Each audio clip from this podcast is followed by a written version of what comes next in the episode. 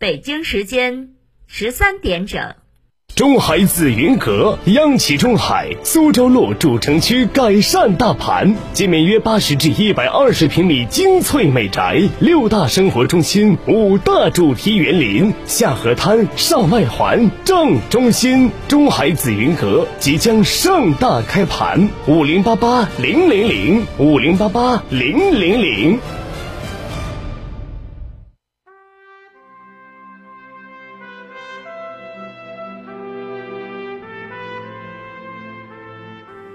历史与诉说，情理与真相，欢迎收听广播剧场《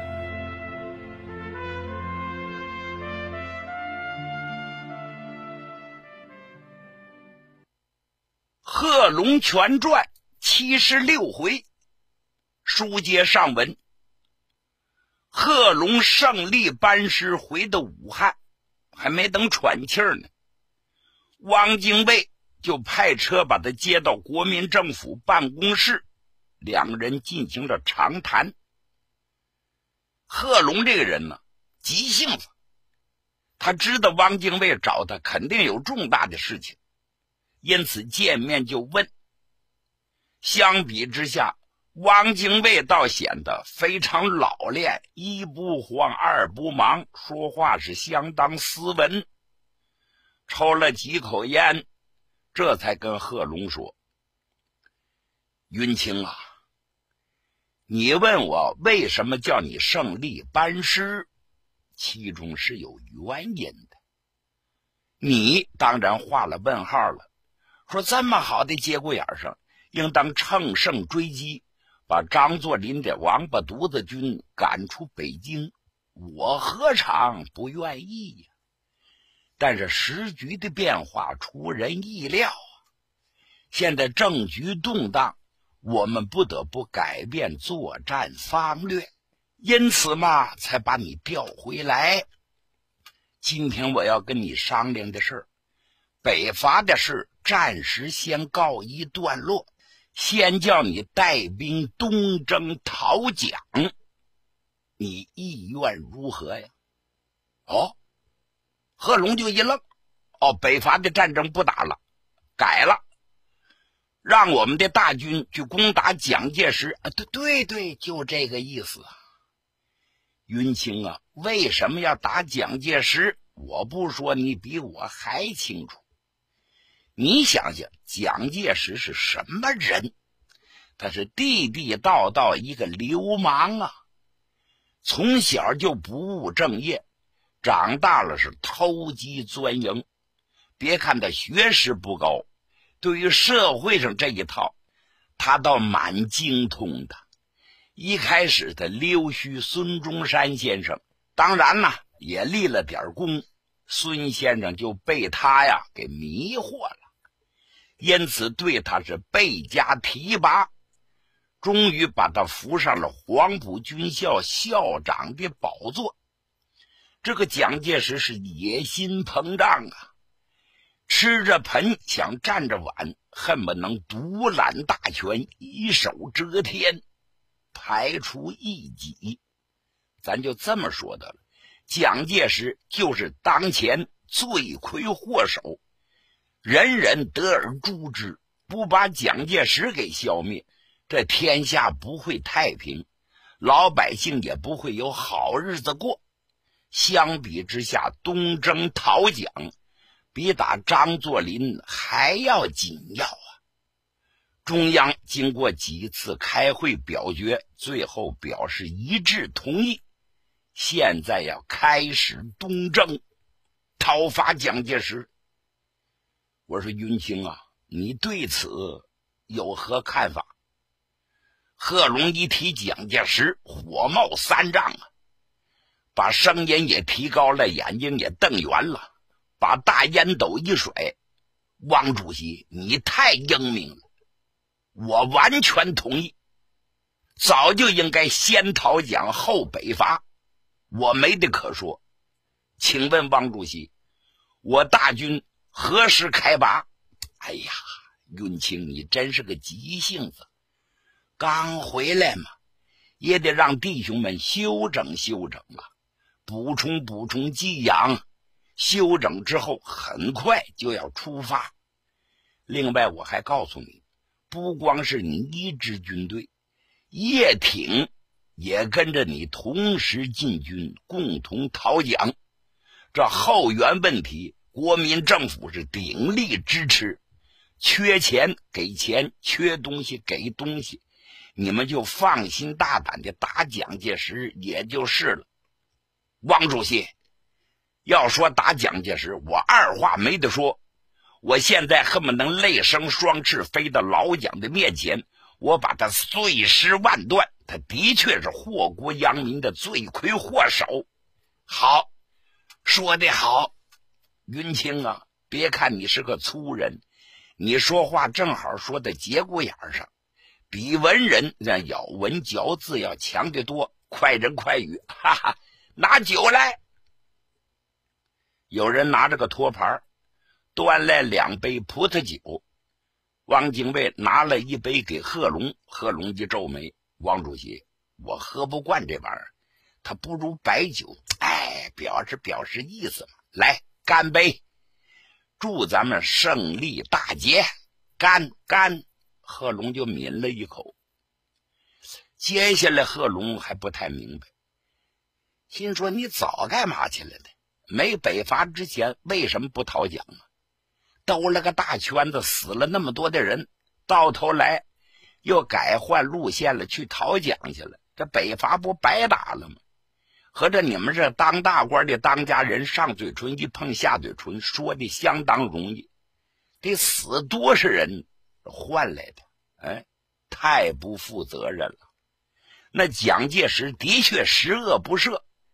至于你们为什么改变了方略，贺龙还想问，但又一想，他肯定不能告诉我，涉及中央的机密，我也没权去问。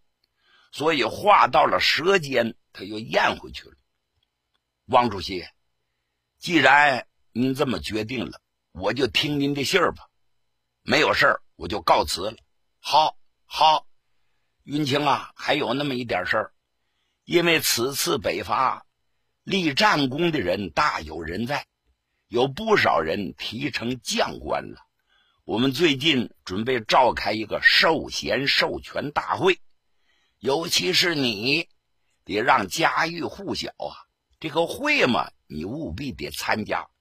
谢王主席，那我走了。好好，不送不送。贺龙一转身离开了办公室，回到二十军的军部。那说到这儿，咱得交代一句：贺龙想的不是没有道理啊。那么汪精卫怎么来了个一百八十度大转弯？为什么改变了作战方略？北伐打了半截，又讨蒋介石呢？这里边的确有重大的原因。首先，咱要说的是，蒋介石开始清党，他要搞一党专政，国民党那是唯一的合法的党。换句话说，那国民党就等于蒋介石的党，他要用他的心腹人。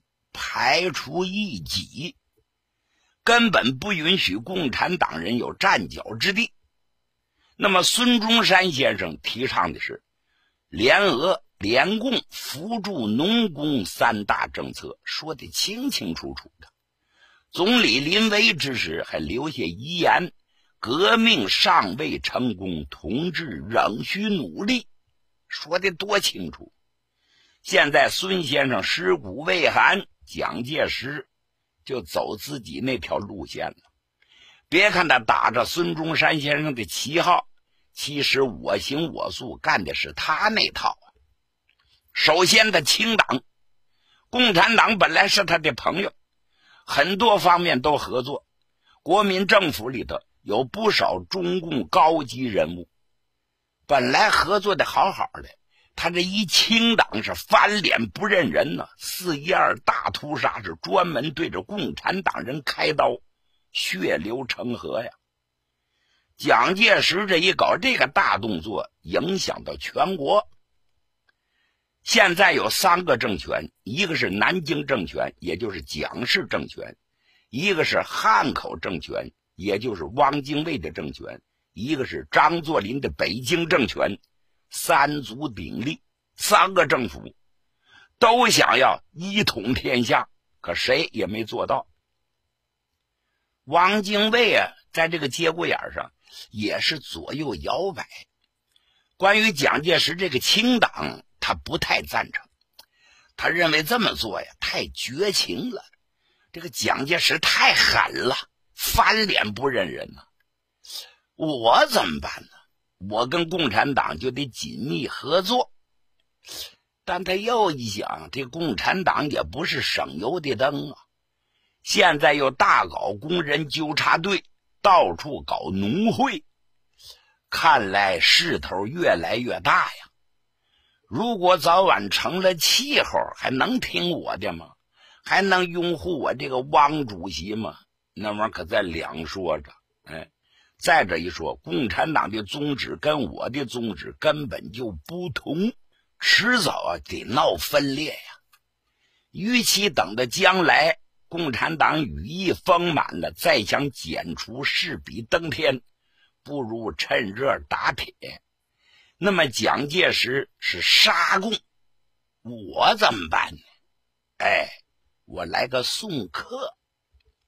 咱怎么好来的？过去怎么合作来的？国共合作的都不错，这回我不想合作了，拜拜吧您呢？咱们握手言和。你离开我的势力范围，你爱干嘛干嘛，别在我这个政府里当官就行。哎，他采取了这么一个怀柔政策，但汪精卫啊知道这是个头等的大事儿，脑袋累得直发疼啊。他自己又不能做主，因此他跟他的心腹唐生智这一文一武的好好交交心，谈一谈。现在汪精卫就抓住唐生智这颗牌了，因为唐生智是总司令，手下握有兵权。不管你从心里头服不服，表面上你得听唐生智的。究竟这唐生智是怎么个看法？呃，不得而知。因此，在汪精卫没见贺龙之前，他跟唐生智做了彻夜长谈。也是用车子把唐生智接到他的办公室，把其他的人打发出去。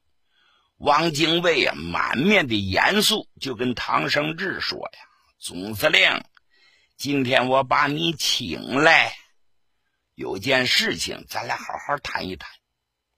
汪主席，有什么事您说吧。哎呀，总司令啊，我是反复琢磨。”举棋不定啊！我认为我们这次北伐多余呀！啊王主席，你怎么这么说话？哎呀，我的唐总司令啊！我要说的不对，你尽管反驳。我认为咱们应该先讨蒋，而后再北伐。等着后方安定了，咱们专心致志再对付张小个子。因此，为这个事情我睡不着觉啊！还真没想到，唐生智一听啊，蹦起来多高啊！汪主席太英明了，你早就应该做这个决定，现在也不晚，现在完全可以把我的大军调回来嘛。改变方向，先打蒋介石，再对付张作霖，有何不可呢？哎，他这一决定啊，正好合了汪精卫的心意。汪精卫没想到这么痛快，他拉着唐生智的手：“唐总司令，你真这么想的？当然呢，我是军人呢，军人说话算数。这是什么地方？我敢胡说八道吗？好，好，好，好。”咱真是英雄所见略同啊！一拍即合。你想想，当务之急，罪魁祸首是谁呀？还轮不到张作霖，得轮到蒋介石头上。这个蒋介石，这个臭流氓啊，不把他消灭，社会就难以安定，我们武汉革命政府就难以保存。你说是吗？您说的太对了，我早就看到这步棋了。汪精卫接着说：“既然你同意了，那你就马上下令吧，把你的大军叫他胜利班师，咱们重整队伍，开始东征。”同意，我二话没得说。这汪精卫一看唐生智这么坚决，他这个心里啊还犯了嘀咕了。他揣测着，这唐生智这么坚决、这么果断，是真的还是假的？莫非跟我在演戏吗？其实汪精卫也猜错了，唐生智啊是真心实意要讨蒋。为啥呀？他跟蒋介石有过节。你想？蒋介石是拆了茅房盖楼臭底儿，要翻翻蒋介石那老底儿，那简直臭不可闻。这么一个小瘪三儿，这么一个小流氓，终于爬上了蒋总司令的高位，又做了黄埔军校的校长，还要独揽大权，一统天下。像唐生智这样的人，能服他吗？一百个不服。一想到这事儿，唐生智这心里像刀剜的一样的难受。但这时局的发展，他又阻拦不了，所以这些日子他净琢磨这个事儿了。啊，没想到汪精卫想到前边了，所以这个决定跟他的想法一拍即合。他恨透了蒋介石，讨蒋他双手赞成，故此才这么坚决。另外说句实话。唐生智也有唐生智的想法，对眼前这位汪主席，他也有点看不起呀。心说蒋介石不是个好东西，十恶不赦。你汪精卫呀，也是个尿包，你呀也不配做领袖人物。往往到紧要的关头，你指定滑坡；越是关键的时候，你越出丑。你没有领袖那种气魄，早晚呢，咱俩也合不到一块儿。要讨蒋就讨蒋，先把蒋介石这心腹大患解除了，然后腾出手来再对付汪精卫。但是还有一个心，什么心呢？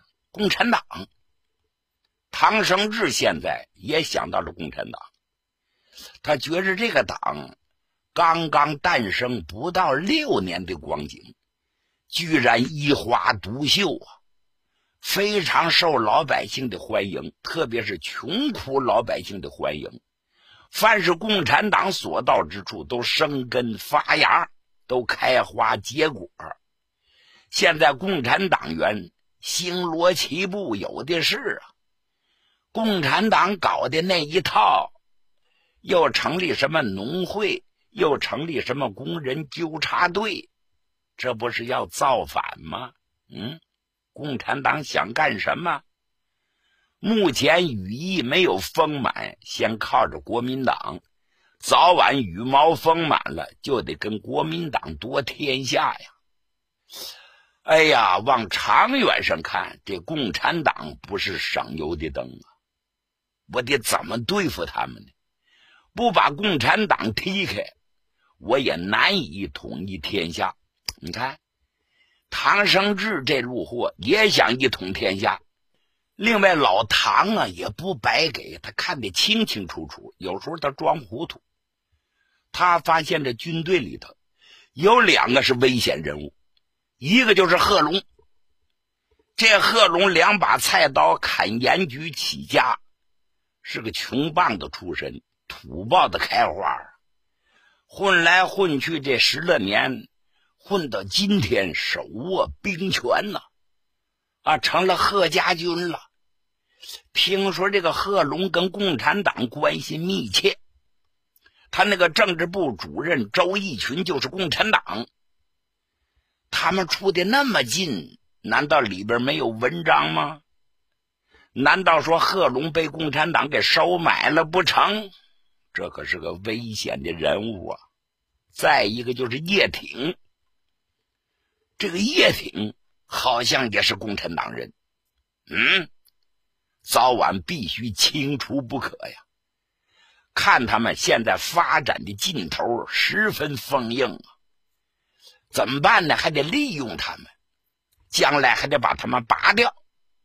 哎，因此他心生一计，他向汪精卫建议，要东征蒋介石先头部队。我推荐贺龙和叶挺，让他们两个人领兵打前站，你意下如何？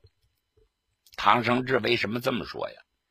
他打算让贺龙和叶挺消耗兵力，跟蒋介石打的两败俱伤，他是渔人得利。你说这招毒辣不毒辣？果然汪精卫也是这么想的。再次两个人一拍即合。拍板决定了，他俩是最高领导人，一文一武，他俩决定的事情自然没有改变了。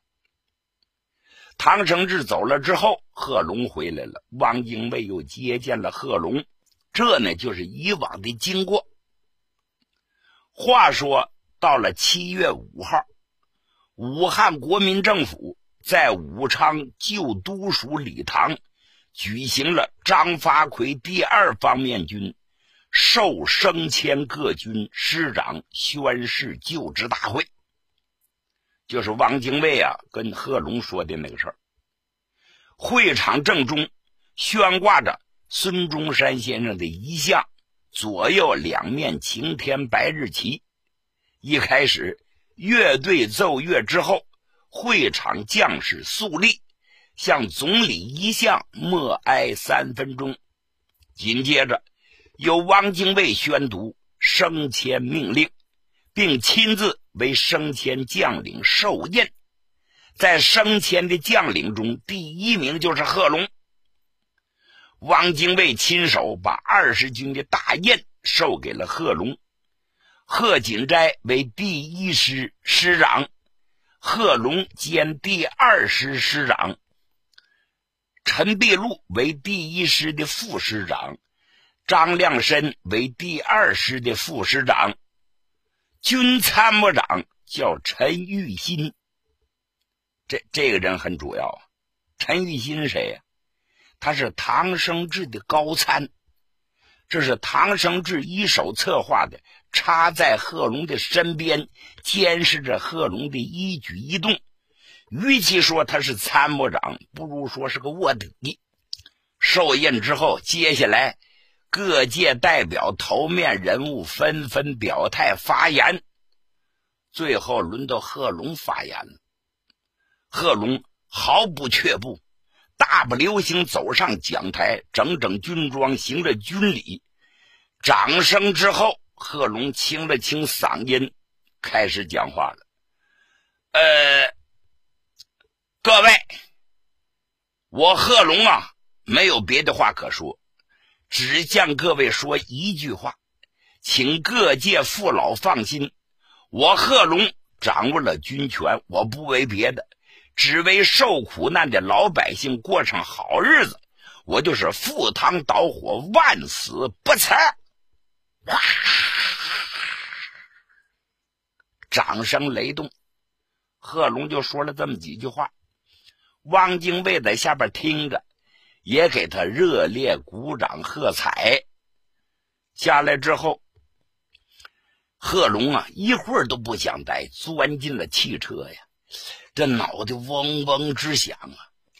可正在这时候，他抬头往街上一看，呀，这是怎么回事儿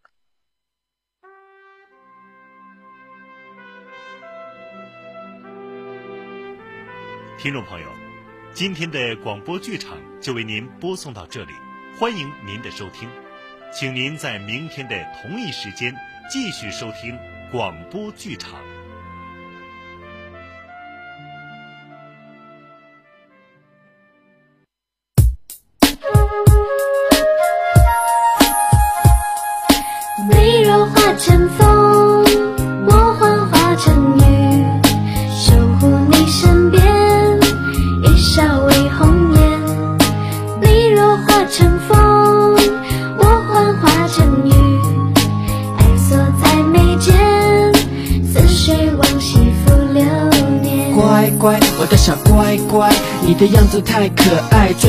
生每个都超级厉害，我却在考虑怎么 say hi。害羞的我这样下去要怎么办？怎么办？爱情甜又酸，我不是 boss，没有超大的 house。如果送你 rose，可不可以给我 chance？不想看时间这么一点一滴 face。老夫子戴着假发，我不要三寸金莲胡花，想和你跳超短裙的恰恰，想带你回家见妈妈。你若化成风，我幻化成雨，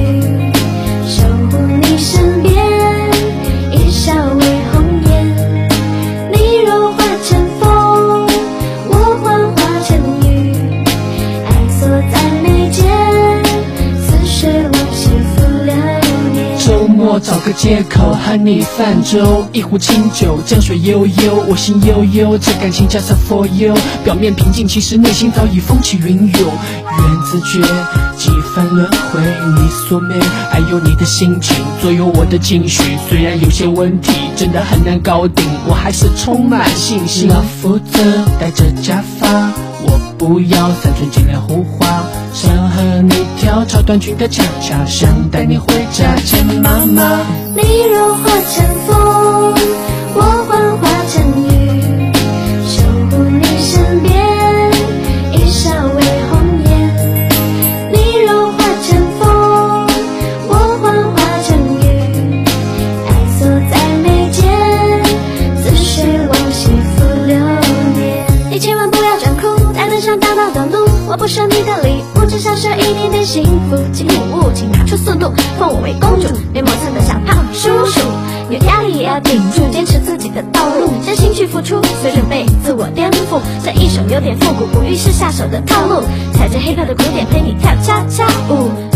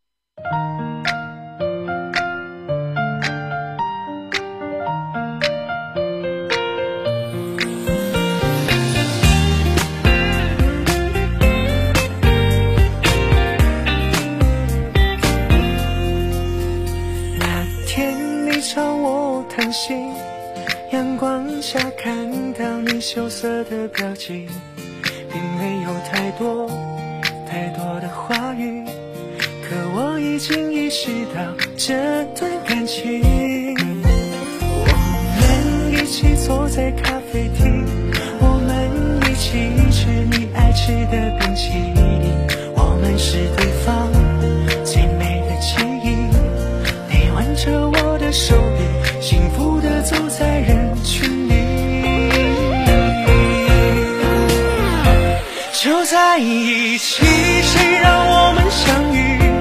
以后的日子，我们一起相依。我会宠着你，我会纵容你。谁要欺负你，我就站出保护你。就在一起，一生相守不弃。就在